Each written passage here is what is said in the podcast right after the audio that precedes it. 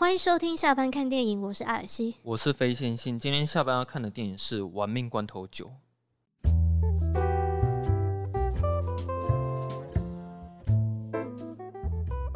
我觉得我有点不能接受。为什么我在 无法接受？是？我觉得已经，我已经在我会知道他的表现会很夸张，然后很不符合逻辑的前提之下，嗯。我抱着这个心情走进电影院，就是去看。可是看完之后，我还是觉得说，no，我觉得这真的太太超过了。哦，oh, 所以你就是觉得说，整部电影太夸张了，你无法接受这样。对，但是我、嗯、我当然知道说，他的夸张应该是他的卖点之一。对，因为他他从第一集就是一直，哎、欸，应该是说从第六集开始。会越来越不太符合逻辑。对对，他就一直，因为我有去看他们一些专访或者什么影片，他们就是说，他们每一集都在想要怎么样惊艳观众，是是对，有一些新花招什么东西的。不过那些夸张的动作都是冯迪所跟导演一起想出来的。对，所以他们就是想要走这个路线嘛。可是就是我对我我我这类型的观众，我会觉得，嗯，虽然我已经抱着就是这个前提去看，嗯、但是我还是觉得太空那个。我觉得有点太夸张了。嗯哼，嗯，完全让你出戏了这样。对。那你有看到睡着吗？有。哦，你可以大声讲出来没有？有，而且我跟你讲超好笑，我跟我朋友去看，然后我是睡前面那点，就是因为我是后来去跟我朋友就对那个剧情，就是我应该是睡他们就是去谁，冯迪索去找他弟，嗯，然后跟有另外一批人不是去找那个韩嘛，嗯。我大概是在睡那一段哦，那一段蛮长的，睡了这么久，我忘记我睡多久。所以你醒来的时候发现韩已经复活了，还没复复活。我我有看到他他，我我有看到他们在东京打斗的那一段。哦哦，对对对，在东京打斗那段我醒着。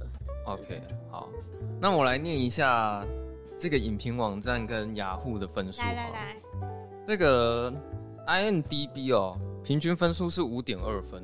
IMDB 满分是几分？十分哦，哦，他们是以颗星啊哦。我们已经很久没有看到五点二颗星了。然后在 Metacritic 是五十八分，对，烂番茄是五十九趴的喜欢，看就是很中间哦，还蛮高的。我想说怎么会到五十九趴这么高？我我跟你讲，我觉得他有一些铁粉。哦，对啊，可以。他是他这个系列是有一些铁粉的，因为其实我在蛮多一些人家解析的影片就是。我下面就是还很常看到大家就会留言说什么，他觉得超好看，嗯，就是很期待，就是可以看到，看到下一集，是不是？对，然后就因为就是可能每个人喜欢的类型的片不一样嘛，所以我就会觉得，嗯，好，对。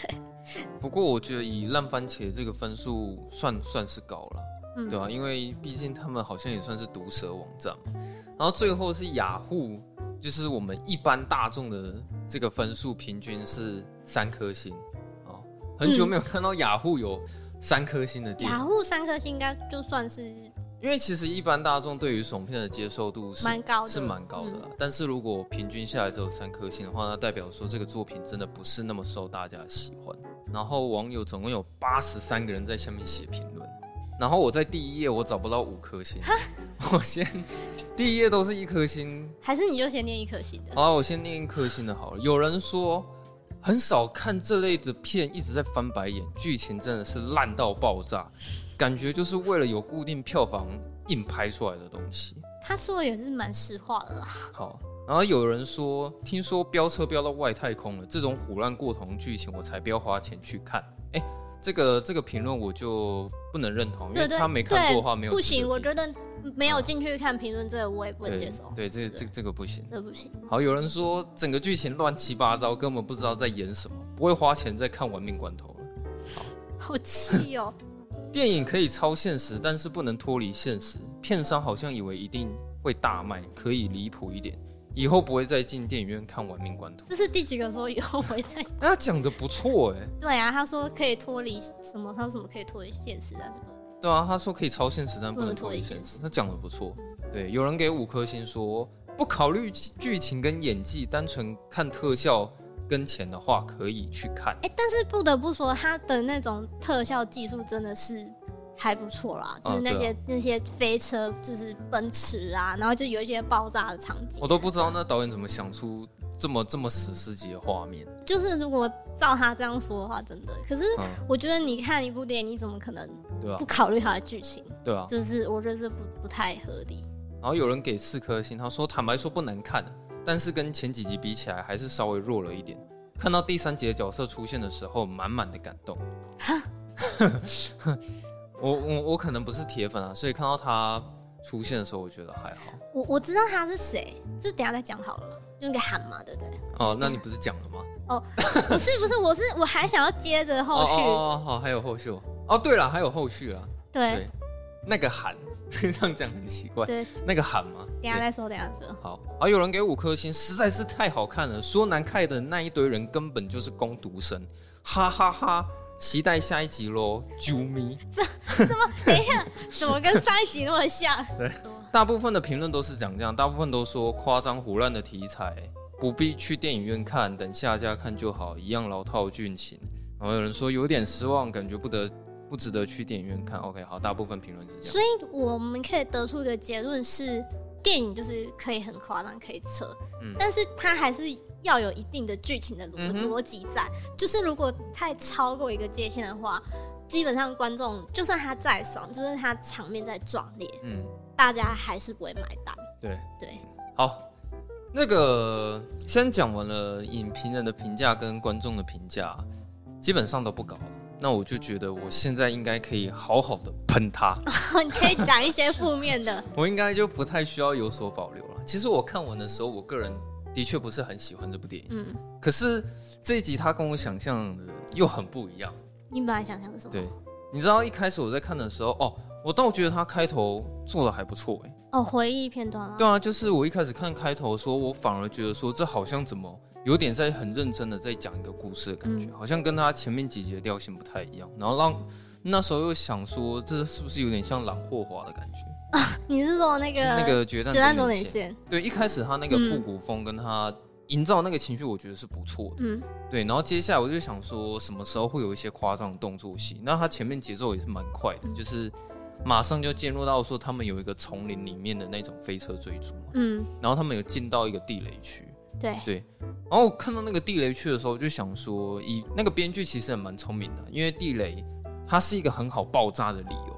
所以一旦他们只要进入那个区域之后，导演无论如何都会爆炸。对，这是一个很好的理由，有有让他去爆炸的。对对对对，对。然后你接下来就看到他们踩到那些地雷什么的。不过话说回来，我觉得整部电影在看那个爽度或是爆炸场面的时候，我觉得重低音好像没有很强。你会这样觉得？我是我是去秀台。你是去秀台看的？对，一般听。因为我一直在等说，我什么时候那个椅子会震一下什么之类。可是好像这部电影的重低音好，我觉得还好。嗯我在想说，是不是没有看到很爽？这可能也是，所以就是有降低你对这个的期待。因为我就觉得应该就是要有那种低音轰炸，或者是一些很爆破的那种大音效之类的。可是它像比如说前面的那个地雷区，我觉得那个爆炸好像也稍显不够大。嗯，对。然后那边有一段比较扯的剧情是说，有一个伙伴他差点要被一台车压死，因为他那台车下面刚好就是一颗地雷。还记得吗？哦，我想起来了。对，就是那个黑人嘛。我那一段就只有一个疑问是说，为什么他在死里逃生的时候，另外两个人他们是眼睁睁的看着他逃离那个现场？我就想，哈，他们就只是站着看，可能因为那是地雷啊，说不定他们过去也会死。嗯，对，所以他们那时候就不敢轻举妄动。对，但我觉得那时候蛮好笑，因为有点像是他们两个就是要看着他死这样。对，然后那时候就突然有一个小小回马枪是。他人掉下来，然后车飞出来，然后把他砸死，但是其实没有，因为摄影机的借位。对对，所以黑人就活了下来。对，好，我觉得这个这一段没有很好笑了。对，然后、嗯、他们继续接下来的这个飞车追逐之后，我觉得最扯的就是那个 John Cena。你是说在预告片里面有出现的那段吗？就是他把车开出去，然后突然有一个飞机，然后把他载走。哦。对，对，但是我要讲的是那个预告片那一段，哦、一个绳子那一段。哦，对，我觉得他车飞出去，飞机把他载走是可以接受，还算就是合理。可是唐老大他把车开出去，然后撞断那个绳索，然后用钩子勾住他的轮胎，然后以那个牛顿第一定律，哎，也不是啊，就是向心力的原理，然后把车整个甩甩到对岸，甩到对岸，然后逃离那两个直升机的追杀，我就觉得这有点太扯了。对，但这个我还可以就接受，是因为我在预告片有看到这一段。哦，我说好，OK，这预告片里有吗？不过我看到那一台车好像翻了几十圈，然后里面的人好像也是没事。但是车子烂掉了。哦，对，但是人没事哦。对，车子烂掉。哇塞！然后接下来他这一场戏结束之后，我就在等说，好，那下一场下一场大爆破的场面什么时候开始？结果哦，我他妈居然看到导演他在讲唐老大的过去，就是这部电影居然有文戏可以看。你们觉得很厉害吗？我居然可以看到文戏的部分呢，而且这个文戏我觉得他拍的还不错哎。你知道，其实这部电影对我来说是有优点的。嗯，我觉得他在处理唐老大这段文戏的时候，反而是真的有增加这个角色一点厚度。你说他跟他的弟弟之间的那些？对，因为其实这些前面都都其实你没有看到这些东西啊，你是唯独必须要看到唐老大过去，你才会觉得这个角色他有深度嘛。嗯，然后导演他居然。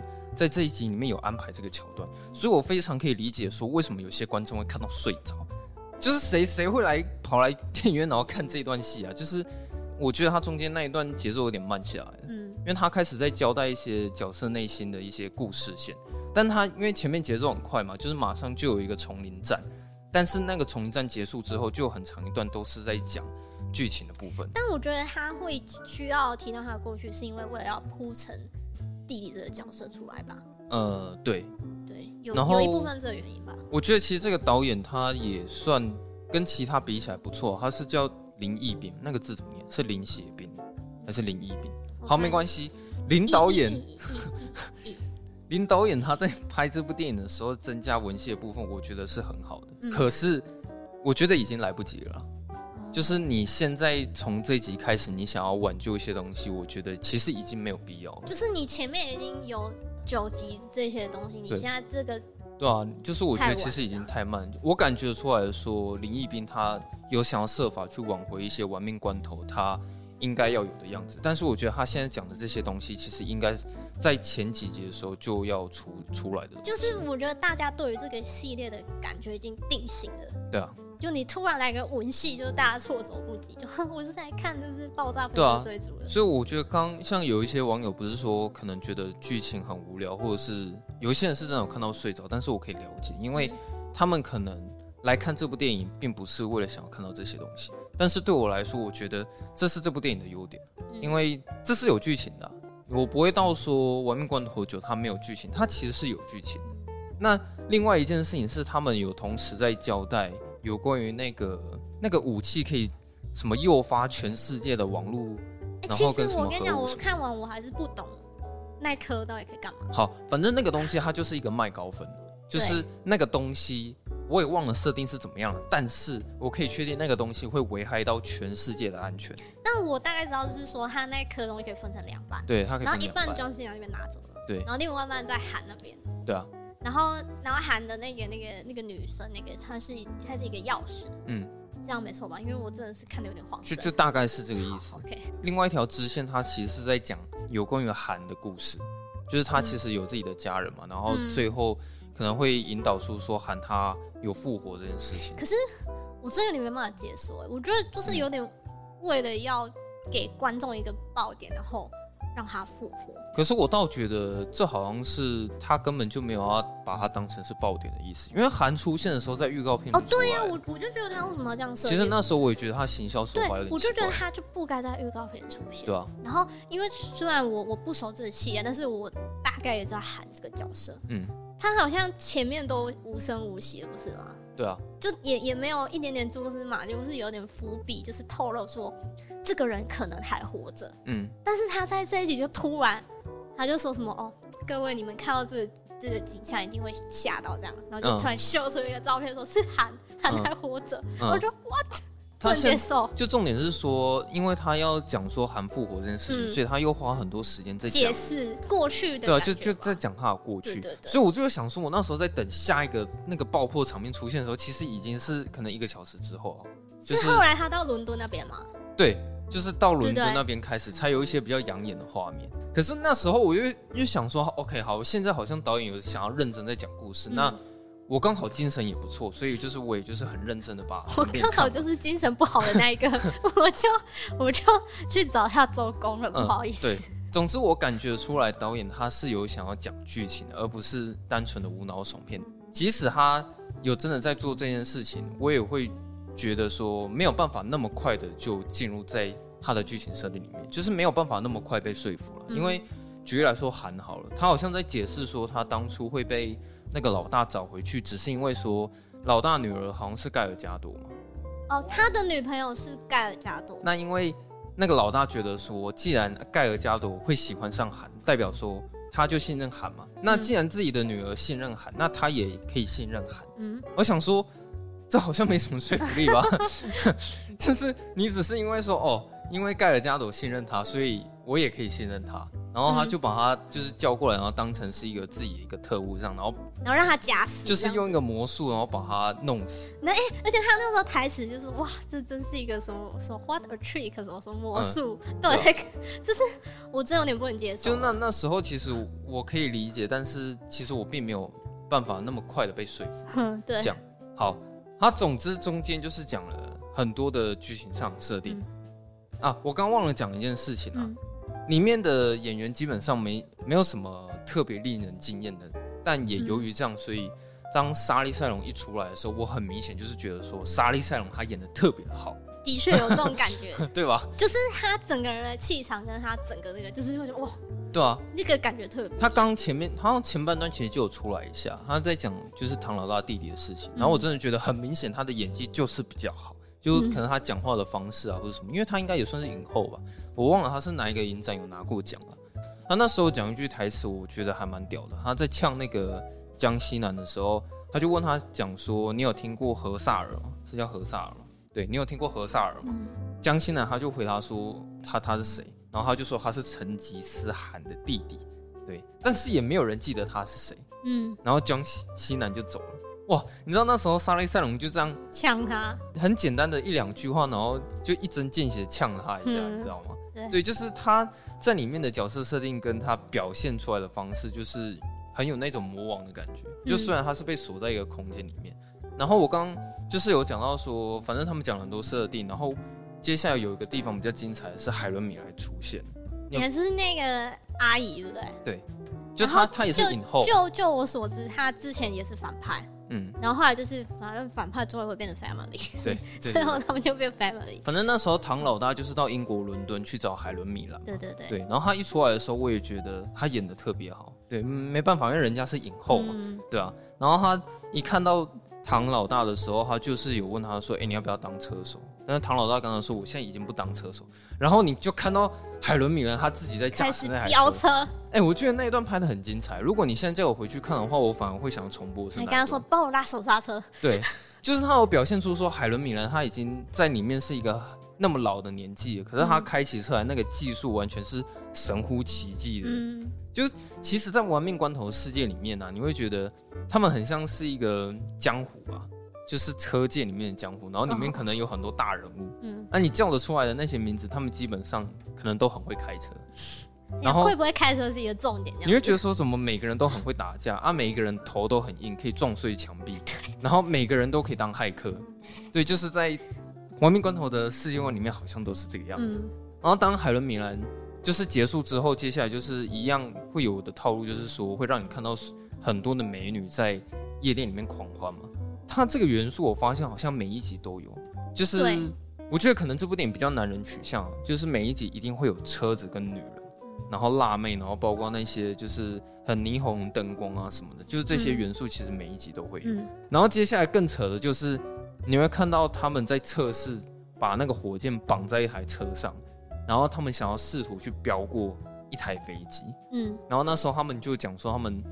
之后试图会把车开到外太空。他这时候是在埋埋后面那个啊。对啊，对啊，就是开始在那个。他想要开到外太空。嗯、好，那讲到这边，我是想要表达是，我觉得大家在看爽片的时候啊，的确一般观众接受度是蛮高的，也不太会在乎剧情。基本上其实爽，大家都是可以接受的。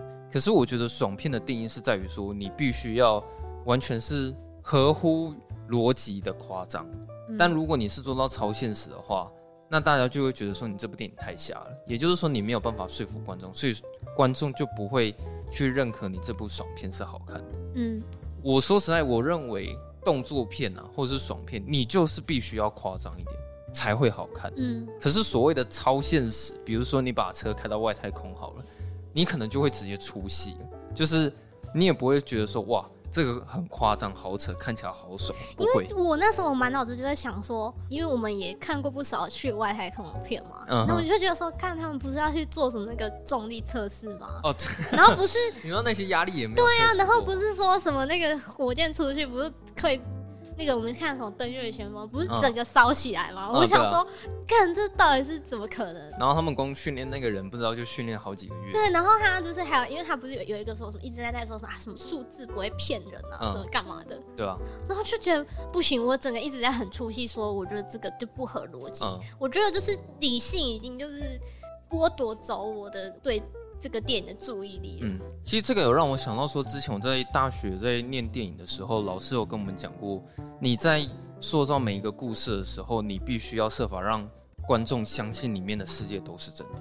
就举例来说好了，像《阿凡达》，嗯，你在看这部电影的时候，其实你是都有办法信以为真，在那个世界里面，嗯、你不会去靠背说，哎，为什么阿凡达他可以骑着一只鸟，然后在天空上飞？太扯了吧！你会这样吐槽啊？不会啊，因为他的世界观就这样子啊。所以你可以完全相信说，它里面那些发生的事情都是真的，你也愿意把自己投入在那部电影里面。对啊，可是《玩命关头》世界就是我觉得世界。问题是出在于说，《玩命关头》它这部电影它一开始的设定本来就不是科幻片，所以当最后一集他把它拍成科幻片的时候，你是完全没办法接受的。我们就讲一二三集好，其实那些东西你看的里面也没有超超级英雄嘛，没有钢铁人，没有美国队长，就其实里面都是正常的一颗地球里面会有的什么地吸引力什么，这些都是现实有的东西。好，那现在到最后一集好了，他可能会开始发出什么有呃唐老大开车，然后借由向心力把车甩上去啊，或者是有一台磁铁车可以把所有的车吸过来啊，嗯，还有或者是说把车开到外太空啊。因为你前面本来它的设定就不是科幻片，所以你看到这些东西的时候，你可能会很难投入在那个世界里面。嗯、我那时候在想说，为什么多数人无法接受这部爽片？可能原因是因为是在于这样子，就是他在第七集跟第八集的时候，很多东西已经完全是超乎就是他的逻辑在。那接下来就只是看你接不接受而已。你会觉得说进去看这部电影就是要看它不合逻辑，那你就会觉得它很好看。前几天我在跟我哥聊这部电影，因为我哥他听说你哥想二刷，我哥蛮喜欢这部电影的，然后他一直叫我要去电影院看，那我就说，那你要不要跟我去二刷啊？不然我也是一个人去。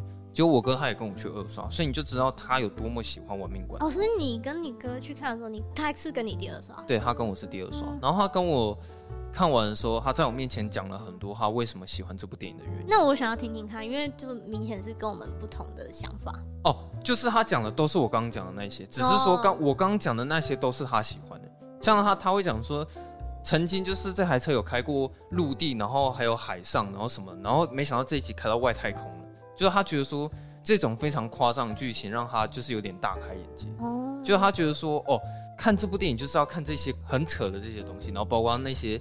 磁铁车会把所有车吸在一起，什么就是他觉得这些是创意，因为导演居然可以想到这些东西，然后他就觉得看着就觉得很爽，然后包括最后不是有两台车一起夹住一台黑车，让他翻车。对，可是我哥他说他有一件事情他自己没有办法接受，是最后莎莉赛隆他带着那台无人的驾驶机飞过去的时候，那台车居然把那台无人机撞死。他觉得那个真的有点太扯。哦，对，然后包括像那个离心力，然后把车甩上，他也觉得那个看起来都很爽，所以我觉得听我哥那样讲，他应该是讲出大部分会喜欢《玩命关头》的人原因应该是这样子，是他们来看这部电影的时候，他们本来就是要来看这些超现实的东西，然后那时候听他讲了很多，那我心里的感想就是，我觉得我必须要尊重其他人的意见，所以我在他面前的时候完全没有批评什么这部电影。一些我不喜欢的地方，嗯，我只有跟他说我喜欢的地方，我就是我喜欢这部电影，他在讲唐老大的故事，然后以及我喜欢这部电影，他海伦米兰出现的那一场戏，除了这两场戏之外，其他我就比较没有太多感觉。其实这部电影他也很清楚说他不合逻辑的部分，所以他会自嘲。我不知道你记不记得？哦，就是会有一个黑人那个，他叫什么名字？他叫拉姆齐哦。哦，对，他就会一直说什么，你不会觉得就是我们这样子发生什么事情，我们还活活好好好的？对，就是为什么都不会死啊？就是还一直吐槽自己这样子。对，然后后来他就觉得说，是不是自己有点像是英雄？对对，对。啊，最后就是他伙伴就吐槽他说，没有，有可能只是因为你是一个傻逼。我觉得他这个吐槽非常的 OK，因为可能连导演自己也觉得 太扯了，就这些太扯。那他既然这样，就直接拿出来讲，就他也觉得很多事情都不合逻辑。然后为什么这些角色就是死不了？嗯，所以他有在吐槽。然后我当下看的时候也是觉得蛮好笑的。那我们之前在评论一些其他电影的时候，我们只会抱怨为什么角色死那么快。比如说自杀突击队，为什么一开始的时候你就看到一个队伍就全部都挂？然后你也会讲说。为什么《冰与火之歌》每一集都在死人？可是《玩命关头》就是不一样，他不但不会死，反而还会复活。哎、欸，对耶，对对吧？哦，就是就是里面的人要领便当可不容易哦。哇，对，那你你甚至领完便当之后，你甚至还可以就是再复活一次。就是想说，可能看到后面都会有一些各种的绘图转身啊，先转身一个喊，然后说不定连那个保罗沃克都要再转身出来了嘛，对不对？因为最后一个彩蛋就是有在暗示说，可能保罗沃克会回来。对对，那台车啊，对对对，对啊，因为那是他的车啊。嗯，那这些设定我觉得就是比较算是粉丝取向，嗯，算是为了要拍给粉丝看。其实说实在，看完的时候我很难找到一些对照组可以去讲哪一些飙车片比较好看，因为可能到现在也真的就是，如果你想要看好看的飙车电影，也许真的就只有《玩命关头》系列。嗯，因为其实我很想要讲《决战终点线》啊，可是本来就不能拿它过来讲，不一样啊。因为《决战终点线》它是写实派的，嗯，对啊啊。有一些什么，我们好像之前有看过什么极速快感哦，还是什么，也是有一些飙车电影，嗯，但是他们给我们的印象就是不会像到玩命关头这么深，因为他们还是在一个合理的范围内啊，对啊，哦，对他们都还是会在合理范围内，对，然后后面的卡司也越来越大，你看连莎莉赛隆跟海伦米莱都进来了嘛，然后前面有巨石强森跟杰森斯坦森嘛，他们卡司越来越多，可是我又同时会觉得。原因是因为前面他们已经把《玩命关头》剧情很多东西都已经讲完，玩完了，就是他们也玩不出什么东西，所以他们会必须一直扩大他的那个规模啊，就是他会一直增加很多人进来，然后就到宇宙去了。对，他会一直增加它里面的设定，嗯、然后像这一集也看到说韩他好像也有一个有有个家人嘛，对不对？然后这一集又看到说唐老大又蹦出了个弟弟嘛，对不对？所以我也不知道说下一集会有什么新的家人出来。哇，我觉得弟弟这也是。突然出现的。我上礼拜在看那个自杀突击队的江西南，然后现在要看玩命关头了。哇，他最近真的是很多戏份。嗯，对啊，而且这两个商业片段，我相信应该是赚了不少钱。可是我我实在觉得那个弟弟，我觉得跟韩的那个状况一样，就是我觉得他前面没有一些蛛丝蛛丝马迹，然后他他突然蹦出来，对他他这一集就是为了说好，我这一集就是我要有一些新的东西，好，那我就是第一个好，我让韩复活。第二个，嗯、我给那个唐老大一个弟弟，嗯，对，啊、对，然后就才有那些回忆，就是哦，原来发生这件事情啊，嗯、然后还跟弟弟之间的争执。所以那时候看到那边的时候，想说啊，原来唐老大还有一个弟弟，对，原来他有弟弟啊，对吧、啊？说不定他新的一集会有什么姐姐啊、妹妹啊、干哥啊、干姐、干妹，且也许啊，我不知道。而且他的那些伙伴不都不知道他有弟弟吗？哦，对，那些伙伴也不知道，原来你有弟弟，对吧、啊？所以我觉得很多设定都是突然在自己在补。可能对于想要单纯看爽片来说，他们其实就不会想要看到这些东西。但我刚刚讲了有一个，其实我觉得这些剧情不会无聊，包括韩复活这个支线也不会无聊。嗯、我觉得真正无聊的剧情是那个麦高芬那条支线，就他们一直在。呃，跟你解释说要如何去拿到那个另一半啊，然后那两个凑在一起，他们对世界有什么威胁啊？然后他们计划是什么？就是那一条支线对我来说比较无聊，我觉得那不是那么有趣了。嗯，而且后来我我倒觉得玩命关头它才是真正的不可能的任务，然后不可能的任务它才是真正的玩命关头。嗯，如果以中文名字来讲，你不觉得汤姆克鲁斯他每一集都在玩命吗？嗯，他每一集都是玩命关头啊。那我觉得。现在唐老大他演的这个都是不可能的任务啊！你看里面一一堆骇客，好像每一集都有骇客吧？就是总会有个很会用电脑的人，然后每一集都会有一个东西可以毁掉全世界。那唐老大他一定要想办法出来 阻止这件事情，对啊，所以我就觉得他好像到后面的时候，其实观众也有点不太知道他这个系列到底是要哪一个心态来欣赏才是正确的。对，对，总之最后看完的时候，我倒会真的觉得有点无聊了。你知道那时候我一直在抓着自己头，想说，我觉得我是来看爽片的，然后这部片的定位也怎么可能会看的会觉得有点无聊？那应该不太可能吧？这样，然后中间的节奏我觉得稍微有慢了一点点。它片长多长啊？两个小时半啊，因为它可能就是补了很多设定进来。嗯。最后，反正我的结论就是，如果你是专门就是想要去看他那些超现实的动作画面，你可以去看这部电影，因为这就是你想要看到的。那后面他们也开到外太空了嘛，能鬼扯的都在里面啊，你想不到的基本上它里面都有拍出来。对，但是如果你是想要看就是正常的爽片的话，可能也不适合你，因为像举例来说，我们今年应该也看了不少吧，像哥吉拉。第二集我就觉得蛮爽的啊，他他说实在没什么剧情啊，可是我看的时候就是很乐在其中，我也有去二刷，所以亡命关头我觉得他可以不用继续再拍下去了啦，好像他会拍到十一第十一集吧，十一集就嗯，我现在也不好说他会不会就这样停了，但是目前听到的新闻是就是到第十集十一集就是在两集，整个玩命关头宇宙我是想要抨击的是它其实没有一致性，就是我觉得第一集跟第二集的。调性是一样的，你前面都有看吗？我都有看，可是我都忘了。哦、然后第三集他在讲东京甩尾，那个又是不一样的调性。因为他他第三集其实好像要放到第六集之后的故事线。对对对对对。然后我觉得四五六是一个调性，那七跟八完全是不一样的东西。因为那个杰森·萨尔森跟巨石强森进来，七跟八完全不一样。嗯。然后现在第九集我也觉得调性好像又跟前面不一样，因为他这一集他在交代剧情。对，他在补设定，他的过去，所以我也不知道下一集他的调性会是什么。就是我觉得调性完全是不一致，可能会到银河系去了。对，有有可能，对啊，就看他们接下来会怎么发挥他们的创意吧。啊，另外就是可能有一些译文是讲说巨石强森他不会再跟哦，他们好像有一些吵架。对啊，因为就是。嗯那时候好像新闻是讲说唐老大在教巨石强森怎么演戏吧，嗯，然后巨石强森就笑出来了，就是说没想到你居然还会懂得教我演戏，我真的是笑了这样。对，但但是在我的眼光看来，这件事情啊，我觉得《玩命关头》这系列本身就毫无演技可言，可是他们居然会在里面吵说谁的演技比较好，我也是觉得蛮好笑的了。谁会来这部电影里面看演技啊？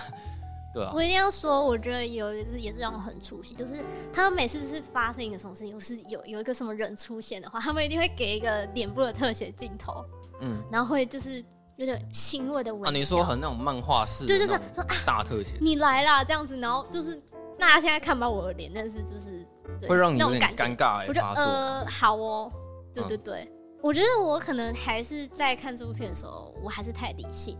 哦，所以我觉得我就像前面那个网友说，就是我就是其实一直在内心翻白眼。嗯，我说哦天哪，是怎么可能？你就觉得有，但是他掉到水里那一段，嗯哼，对，因为我就觉得说，其实不会有任何一丝一丝一毫担心他的生命安危。嗯，对，因为觉得说干他一定就是会会复活哈。嗯，对。可是我觉得比那个最扯的是唐老大他在那一场动作戏的时候。他是一个人打全部，你还记得吗？得那时候有一个非常煽情画面，是他另一半、就是、在那个窗户外面，对，然后他在大喊说：“唐，你不要死啊！”然后就是摸着墙壁这样，然后哭得很惨。嗯、然后唐老大就就有点那种说：“你不要管我了，是你先走，这里就让我来挡这样子。”然后他一个人打全部，好，这就算了。然后他有一个动作是他双手抓着那个上面的铁链，结果他居然把那个铁链扯下来。然后把那个铁链扯下来之后，整个桥断了。对，然后然后他跟那些反派一起同归于尽。就他他一个人毁掉了一个场景，嗯，然后他掉到水里面之后，我就想说，好了，反正他等一下就会复活嘛，对吧？是，对吧？可是你跟你讲，我我上次跟我朋友聊到这一点的时候，他讲了一个吐槽，我觉得就是蛮好笑的。嗯、他说啊，他那个时候门不是唐老大从那边锁起来嘛？啊，那个女的是后来是怎么进去的？哎，对，对，然后我就说，是唐老大锁的吗？对啊，他不是。把那个关起来吗？哦，对哦，对啊，所以他是被反锁在外面。对啊，好吧，反正这就是可能在镜头没有拍到的时候，那个门开了。那个他女朋友用了非常厉害的武器，然后把它撬开了，所以那个门就开了。OK，或是建筑物毁了嘛？对，突然建筑物毁了。好，对，然后或者是突然有一个彗星撞进来，然后把那个撞烂，说不定。或者是那个门自动打开了，对，这都是有可能。好，对。啊，大概就这样吧。大概就这样，我我实在是没什么好讲的。我也没有到说给他零分或者是什么，因为他这部电影对我来说是有优点的，不会到一无是处啊。我觉得还是你心态要对啊，就是你要知道你要面对的是怎么样一个类型类型的。那说实在，我看完的时候，我那时候还在思索在想说，我是不是已经过了那种爱看爽片的年纪，开始在反省自己。我在想说，我我对这部片真的会这么没感觉吗？就大家可以试试看，试试看你你自己可以接受到什么程度？因为其实这部片讨论度应该是蛮高的了。有啊，我觉得他的确有带起一些讨论。不过我真的是还是没有办法接受，他《玩命关头七》跟《玩命关头八》是全世界票房前五十名，好像他第七、第八集是第十七高，嗯，然后他的《玩命关头七》是全球第八名吗？就是真的必须说，他这个系列的 IP 有才有做成功。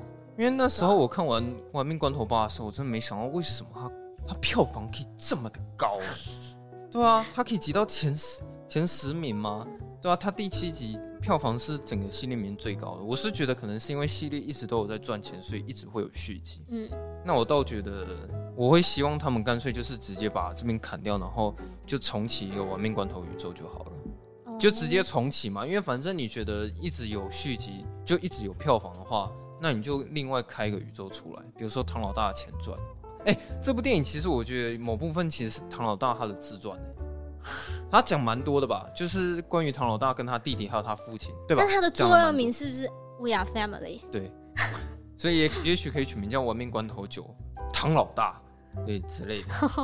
哎、欸，不过我帮那个你刚刚讲那个 family 啊，其实我想要帮他讲话一下。嗯、我觉得这一集他在讲 family 已经没有那么煽情了，就他的处理算算是真的，因为他有带到他的一些过去嘛。他处理方式已经很尽可能的。